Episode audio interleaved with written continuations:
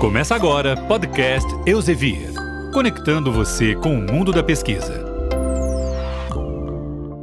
Bem-vindo ao podcast da Elsevier América do Sul. Meu nome é Ana Luísa Maia e hoje nossa conversa será sobre a interação da indústria com instituições acadêmicas no que se refere à pesquisa científica. Convido meu colega Bernardo Canela, responsável pelo relacionamento com a indústria. É com você, Bernardo. Obrigado, Ana. Bom, nosso convidado neste episódio é Roberto Werneck. Roberto, fazendo uma breve introdução do seu currículo, é engenheiro químico, com mestrado pela COP da UFRJ e responsável por colaborações acadêmicas e inteligência tecnológica na área de inovação e tecnologia da Braskem, além de lecionar controle de processos no curso de engenharia química da PUC Rio. Roberto, muito obrigado por sua participação hoje. Bernardo, é um grande prazer, é, agradeço o convite e estou aqui à disposição para a gente começar uma conversa sobre esse tema que eu acho que é fundamental. Bom, Roberto, mais uma vez obrigado e, sem sombra de dúvida, uma, uma discussão é, muito importante que vai gerar uma reflexão é, da mesma forma importante para todos que nos escutam, né? A gente, bom, está num momento bem especial ao redor do mundo, talvez em que nunca se discutiu tanto maneiras e, e, e mecanismos de se incentivar a, ci a ciência, né? E claro que isso tem aí uma sendo impulsionado pela, pela, pela questão do, da pandemia, né, do coronavírus atualmente. Mas, Roberto, na, na sua opinião, né, quando a gente tem um olhar mais focado para o Brasil, o que temos de melhor e quais os desafios que possuímos no estímulo à ciência? É, Bernardo, é, na minha opinião, o Brasil dispõe de um, um ecossistema de inovação bastante forte, que engloba empresas, uma rede de instituições de ensino e pesquisa, e que tem mostrado a sua capacidade quando ocorrem desafios externos é, grandes. É, dois exemplos. Um foi a forma como o Brasil conseguiu reagir à crise do petróleo dos anos 70, criando toda uma, uma estrutura para permitir o uso de etanol combustível, de desenvolver uma etanol química, é, e que o Brasil ainda hoje é líder nessa área em função desse esforço. E recentemente, é, Zika e Covid-19 também mostraram que o Brasil consegue responder muito bem, muito rapidamente a desafios. E, e, eu acho que o grande desafio é como é que a gente consegue alinhar governo, empresas, ICTs, academia, é, nas outras situações. Quer dizer, quando a gente está tratando do dia a dia, quando a gente está tratando da evolução da indústria e da sociedade. Ok, Roberto, muito muito bom os seus, seus comentários. Acho que esses exemplos é, sobre a crise do petróleo e como isso impulsionou numa integração para o desenvolvimento do próprio etanol é, faz total sentido, né? E, e, e também aí da, toda a questão emblemática e problemática que, os, que o Zika vírus envolveu também nos últimos anos. É, e eu queria trazer um ponto também para escutar qual que é a, sua reflexão, sua observação, que é justamente a, a importância entre as parcerias de empresas e academia no desenvolvimento de pesquisa. A gente tem alguns casos nos Estados Unidos, Coreia do Sul, Bloco Europeu, né? Esses países é, e esse Bloco Europeu talvez sendo referência nesse sentido. Posso até dar o exemplo da própria vacina é, contra o coronavírus que está sendo desenvolvida em conjunto com a Universidade de Oxford e a farmacêutica AstraZeneca. É, mas é, é, interessante a gente ter essa reflexão e, e até colher o seu ponto de vista de qual que é a diferença, qual seria a diferença nas parcerias entre empresa e academia no Brasil versus, enfim, países de referência, até esses que eu citei anteriormente como exemplo. É, Bernardo, eu, eu vejo assim, é, quando a gente fala em países de referência, na verdade não existe um modelo único é, e, e, na minha opinião, assim, não existe um modelo melhor. Nós temos, é, para pegar os extremos, nós temos é, situações onde empresas trabalham junto com a academia, você citou muito bem aí a questão de Oxford com a AstraZeneca, é, a gente tem a, questão indo para a indústria química, a Covestro com a Universidade de Aachen, é, onde é, existe uma colaboração intrínseca entre a universidade e a empresa. Uhum. É um centro de tecnologia que é compartilhado. É, esse, para mim, é um modelo muito interessante. Existem é, outros modelos, já é, nos Estados Unidos isso é muito comum, em que a, a inovação acontece você indo para a universidade, fazendo uma pergunta para um professor, e ele te diz: Ok, eu vou trabalhar em cima disso e vou te dar a resposta daqui a um ano. E no meio desse processo ele patenteia a, a solução. É, então, é, eu acho que a gente precisa avançar em todos esses modelos e descobrir o que, funciona melhor para a gente. É, eu tenho visto bons exemplos, mas é, eu acho que a gente ainda está muito na fase inicial dessas parcerias. Ok, é, entendo, é, e é, é importante, né, de fato, a gente ter essa reflexão o qual grande é o caminho que a gente ainda tem e precisa percorrer, mas que, sem, sem sombra de dúvida, iremos fazê-lo. É, e, e, você acha, Roberto, que talvez esse caminho que a gente precise percorrer é, ainda é longo por uma disparidade de interesses entre propriedade intelectual e produção científica, no sentido de que talvez a indústria né, esteja mais focada na, na na propriedade intelectual e academia na produção científica, você acha que talvez são interesses distintos é, com relação a isso? É, eu, eu até fico é, um pouco na dúvida, porque para mim, propriedade intelectual é, traz o mesmo interesse para a academia e para a indústria. Sem dúvida. O interesse é proteger a sua propriedade. É, o conhecimento tem valor e tanto a indústria quanto a, a academia querem proteger é, o, o valor que estão criando. Existem diferenças de orientação e de como que você enxerga as coisas. Né? Para mim, a questão é como é que a gente negocia as abordagens diferentes e a, a forma diferente de você é, valorar o, o conhecimento para a tua empresa ou para a tua universidade e conseguir trazer uma solução é, que seja boa para os dois. Deixa eu citar um exemplo assim que eu gosto é, para comparar. Claro, por favor. É, a gente, é, uma, uma vez eu tive um contato com uma universidade que o grande exemplo que eles tinham de inovação, inclusive o, o pessoal da área de inovação vinha de projetos nessa área, era design de móveis, design de cadeira, por exemplo. Uhum. Então a, a universidade tinha um grupo de design muito forte, fazia um design de uma cadeira e passava isso para uma indústria que fabricava. Então, nesse caso, o que acontece? O ciclo é muito rápido. Você faz o design, o cara rapidamente bola um jeito de fabricar e vende é, a, a, cadeira.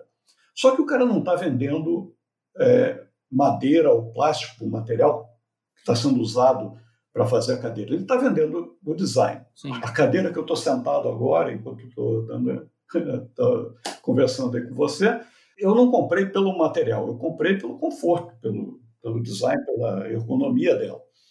Então, é, esse ciclo permite que a universidade é, cobre um royalty que tem um valor significativo no produto. Quando você vai para outras áreas, e aí é, a indústria química é, é, um exemplo, eu vou usar a indústria química porque é onde eu, eu trabalho, o ciclo é diferente. O ciclo é de 20 anos, às vezes, de 10 a 20 anos, entre uma inovação que aparece no laboratório e tudo que é necessário você fazer depois para é, transformar. E quando você é, trabalha em commodities na indústria química, a margem é, que você tem no produto é, não é a mesma que um cara tem quando vende uma cadeira. Então, fica difícil você negociar usando o mesmo padrão. É, e é muito importante que é, essas, esses ciclos de vida sejam levados em, em conta. Então, como é que a gente pode, por exemplo, remunerar a geração de propriedade intelectual na universidade sem que ela tenha que esperar os 20 anos do ciclo da indústria química, que não tem nada a ver com, com a universidade. Então, é, para mim, assim, a chave é entender bem os impactos, entender bem os prazos e saber negociar. E existem várias formas, é, royalty é uma forma, existe é, uma coisa que se usa muito nesses projetos de alto risco e prazo longo, que é um bônus por propriedade industrial. Você faz um projeto com a universidade, se houver geração de patente, você faz um pagamento adicional que remunera imediatamente a universidade. Excelente reflexão, Roberto. Olha, inclusive eu estava, é, enfim, na minha pauta até para fazer uma, uma pergunta sobre é, como a maior integração entre academia e indústria poderia apoiar a inovação e avanço tecnológico, mas é, acho que a sua resposta anterior já completa um, um pouco disso, né? De que fato a integração é sim um caminho e ela pode apoiar, é, mas a grande questão é o modelo de negócio, né? Como que a gente pensa num modelo de negócio é, que seja interessante em todos os ciclos da inovação, independentemente da indústria, é, e, novamente, que seja vantajosa tanto para o ambiente de academia, de, de, de universidade, quanto é, para o ambiente privado corporativo. Né? Bernardo, eu acho que é, é, esse é um ponto muito importante. A minha experiência com projetos de colaboração entre academia e empresa é que onde houve um trabalho prévio de entender o interesse das duas partes, o resultado foi muito melhor. Então, é, no caso da academia, entender exatamente qual é o ambiente econômico em que a empresa está trabalhando, o que, que, é importante. Às vezes, é, ah, tem uma, um subproduto que, para o cara da academia, ah, é menos de 1%, isso aí não é relevante, mas pode fazer toda a diferença economicamente para a indústria. Por outro lado, é, a indústria procurar um professor, um grupo dentro de uma universidade com um projeto que não está alinhado com as linhas de pesquisa, você também não está ajudando, você não está gerando valor. Então, é, esse alinhamento, para mim, é fundamental.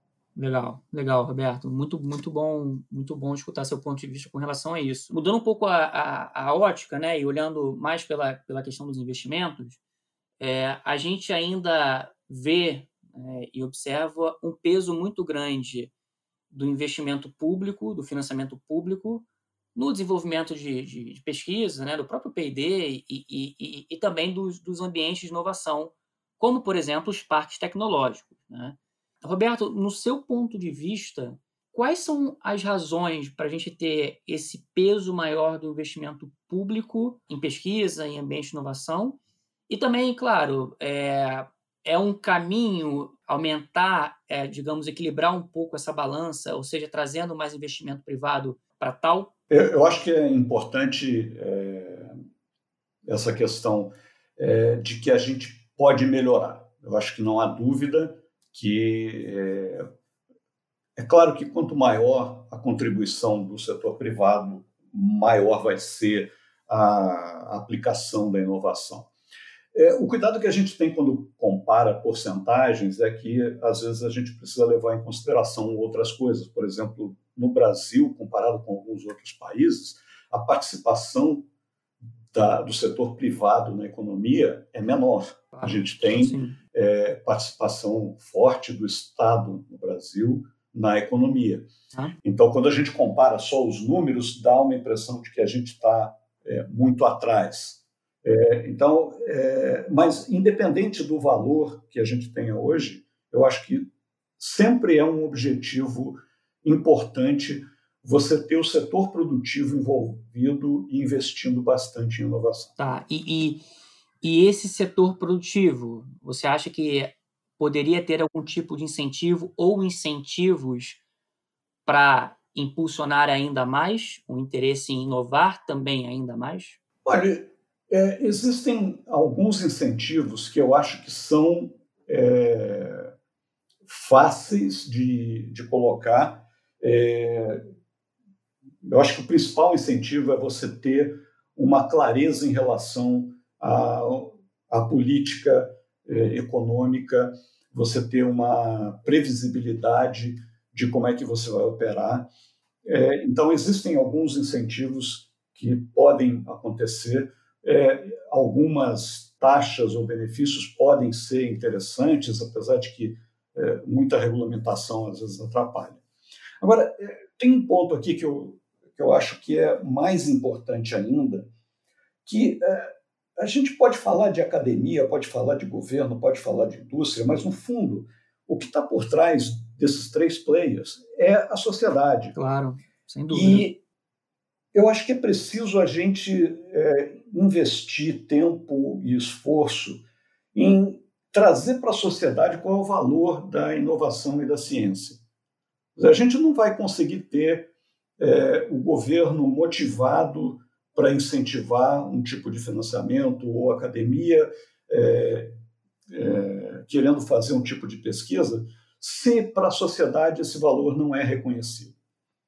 Então, é, talvez seja a parte mais complicada, mas eu acho que a gente não pode perder esse foco. Dizer, a nossa é, questão não é só com o governo, com a academia, com a indústria, é, é com a sociedade como um todo, com o entendimento do que é inovação e do valor que isso tem para o dia a dia das pessoas. Claro, e, e, e que ponto relevante, é, Roberto. A gente é, você trouxe, digamos, mais um player né, para, digamos, é, brincar e misturar nesse todo ambiente de inovação que a gente tem comentado. E é, e é muito interessante porque a partir do momento que você traz a sociedade para essa discussão, você, por um lado, é, além de desenvolver o interesse, né, na verdade, como uma consequência do desenvolvimento do interesse, é, você também pode, por um lado, formar novos pesquisadores, né, novos empreendedores para desenvolvimento de startups, por exemplo. Então, assim, é um ponto que realmente a sociedade precisa né, estar envolvida para isso, é, isso acontecer. E existem alguns, é, na minha visão, né, alguns, alguns caminhos para isso, mas eu queria escutar um pouco sobre o ambiente de inovação, né, como, por exemplo, os parques tecnológicos, a gente até citou anteriormente, e as próprias incubadoras de startups. Né? É, na sua opinião, isso também pode ser um caminho para trazer um pouco a sociedade para dentro dessa discussão de quanto a inovação traz de valor para todos, né? para o governo, para as empresas, para a academia e, e, de volta para a sociedade. Existe um ambiente de inovação é, bem é, característico e que hoje no Brasil tem muita força, que é o Parque Tecnológico. E eu gosto muito dessa ideia, porque você permite, você cria um, um incentivo para que a, a, empresa possa é, se localizar dentro do ambiente da academia, o que facilita muito, que o estudante pode sair de uma aula e atravessar uma rua ou andar algumas quadras e estar tá dentro de uma empresa. É, você pode fazer um, como é, alguns parques tecnológicos fazem, uma reunião semanal em que cada empresa ou que cada grupo de pesquisa apresenta os seus resultados. Então, isso gera uma troca de informações e traz a empresa para dentro da universidade. É, outro tipo de ambiente de inovação são as incubadoras, que fazem exatamente o oposto. Né? Elas levam o conhecimento da universidade, por meio das startups ou por meio dos novos profissionais, para dentro do mercado. Isso pode ajudar a gerar uma nova base empresarial. Então, é, eu concordo absolutamente com você que os ambientes de inovação é, são fundamentais. Legal, legal. E aí, Roberto, bom, a gente poderia ficar aqui um longo tempo conversando, né? Mas, enfim, a gente tem um, uma, um, um limite de tempo para esse episódio, mas eu queria encerrar com uma, com uma pergunta, é, trazendo aí um pouco a visão dos estudantes. É, porque na, eu queria escutar um pouco do seu ponto de vista, da sua opinião, em como os projetos é, conduzidos conjuntamente entre academia, é, ambientes corporativos, indústrias, os próprios parques tecnológicos, eles podem, de alguma maneira, ajudar a manter é, o estudante motivado e, claro, fornecer as ferramentas é, relevantes para o ensino. É, eu, eu acho que qualquer estudante passou por, pelo menos algumas vezes, em que veio a pergunta: onde é que eu vou usar isso que eu estou aprendendo agora? É, então, é, se você tiver é, trabalhos onde o estudante veja não só a, a visão acadêmica, mas também a, a aplicação possa ter, em alguns casos, por exemplo, para a indústria química, uma visão de escala. Ele está trabalhando no laboratório, mas, no fundo, ele está trabalhando para gerar um equipamento que vai produzir milhões de toneladas por ano de algum produto. Então, enxergar isso, entender de que maneira um determinado material é, pode ser usado para criar, é, por exemplo, é, alguns materiais viabilizam a produção de um celular. É, que você não teria se não, não houvessem algumas tecnologias, como cristal líquido, como bateria, etc. Então, se o, o estudante consegue contextualizar o que ele está aprendendo com resultados concretos que podem advir disso, é, eu acho que a gente tem um ganho muito grande.